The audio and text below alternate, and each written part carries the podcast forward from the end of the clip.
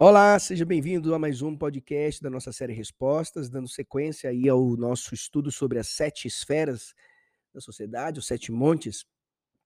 É, hoje eu quero falar sobre educação e ciência, que é importante esse, essa esfera né, de influência na sociedade, é importante para todos nós. Na última, nós falamos sobre o governo, a importância que tem do crente, do cristão, fazer parte do governo, seja no âmbito municipal, federal ou estadual. E hoje, como eu disse, quero falar sobre educação e ciência. E só para você ter uma ideia, eu não sei se você sabe dessa curiosidade. Você sabia que as cinco melhores universidades do mundo, elas foram fundadas com o intuito de formar missionários para discipular as nações? Harvard, Yale, Oxford, Cambridge e Princeton. Olha que interessante. E tem um texto, tem um, um, um texto aqui em Deuteronômio, capítulo, capítulo 23, versículo 12 e 14, que diz assim: Determine um local fora do acampamento onde se possa evacuar. Como parte do seu equipamento, tenham algo com que cavar, e quando evacuarem, façam um buraco e cubram as fezes. Pois o Senhor, o seu Deus, anda pelo seu acampamento para protegê-los e entregar-lhes os seus inimigos. O acampamento terá que ser santo para que ele não veja no meio de vocês alguma coisa desagradável e se afaste de vocês.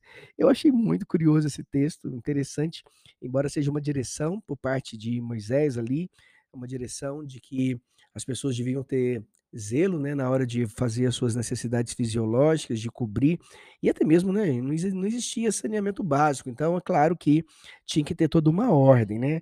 Mas é interessante essa essa direção que o Senhor dá a Moisés e ali eles estabelecem essa forma.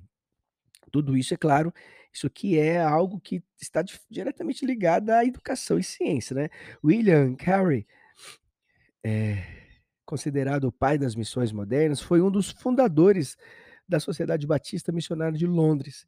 Ele foi enviado para a Índia em 1900 1793 ilegalmente, uma vez que a Inglaterra colonizadora da Índia acreditava que o país seria mais vulnerável ao controle sem o evangelho. Carey nunca mais voltou, exercendo ali seu ministério no local ao longo de 41 anos. O missionário notava que culturalmente a Índia realizava diversas ações contrárias aos princípios bíblicos. Era bastante comum, inclusive, legalizado o casamento infantil, o infanticídio, a poligamia, e o homicídio de viúvas para se juntar ao falecido marido, assim como os casos de leprosos enterrados vivos com esperança de nascerem em outras condições, em uma suposta reencarnação. Os indianos também acreditavam que se os bebês doentes fossem deixados em cestas nas ruas por até três dias, superariam o espírito maligno. Além disso, quando se tratava de educação, somente as castas mais altas da sociedade poderiam se beneficiar do ensino. Olha que coisa terrível. Entretanto, apesar de praticarem todas essas coisas, Carey chegou à conclusão de que o principal fator do caos social na Índia era a falta de aplicação dos princípios bíblicos e a escassez de educação da população. William não se contentou em apenas evangelizar a população e cumprir Marcos 16, mas também sonhava em discipular toda a nação. Ele não aceitou a desigualdade social do país e o sistema de castas, até porque todos nós fomos feitos à imagem e semelhança de Deus e merecemos tratamento igual. Por isso, William influenciou a promulgação da lei que proibia o infanticídio em 1804. O homicídio de viúvas foi extinto em 1829. Plantou diversas igrejas batistas que continuam se multiplicando até os dias de hoje e fundou o primeiro seminário para preparar pastores indianos né, para a igreja. E fundou 126 escolas para crianças e mulheres de todas as castas. E aí é, entra a questão da educação. E também foi responsável pela tradução da Bíblia para 44 dialetos locais, além de escrever outros livros e compor músicas para a comunidade local, levando o evangelho de Cristo. E por causa disso, diversos jornais começaram a circular com a fundação da primeira imprensa e fábrica de papel da Índia. Olha que interessante. Este homem este missionário foi relevante demais na sociedade.